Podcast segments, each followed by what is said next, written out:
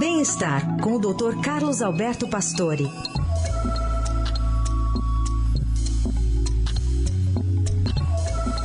Doutor Pastore traz para gente as preocupações na associação entre energéticos e destilados. Bom dia, doutor. Bom dia, Carol. Bom dia, Heisen. Bom dia, ouvintes. Vamos falar da dupla energéticos e álcool.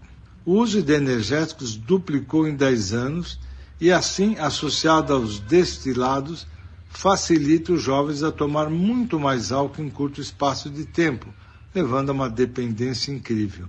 Essa observação mostra a ocorrência de três vezes mais ingestão de álcool num pequeno período de tempo.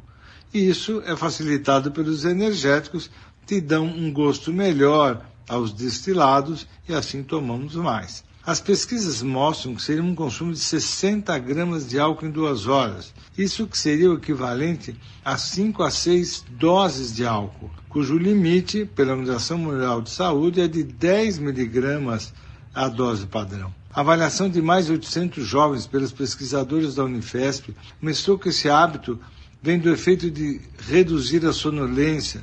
Também essa mistura neutraliza o gosto do álcool, facilita a ingestão, podendo ingerir mais álcool. A pesquisa também mostra que as bebidas alcoólicas têm efeito bifásico. Primeiro, a sensação de excitação e euforia, e segundo, o momento tem um efeito muito depressivo os energéticos mais álcool têm levado os jovens ao pronto-socorro com taquicardias, pressão alta e outras coisas muito importantes.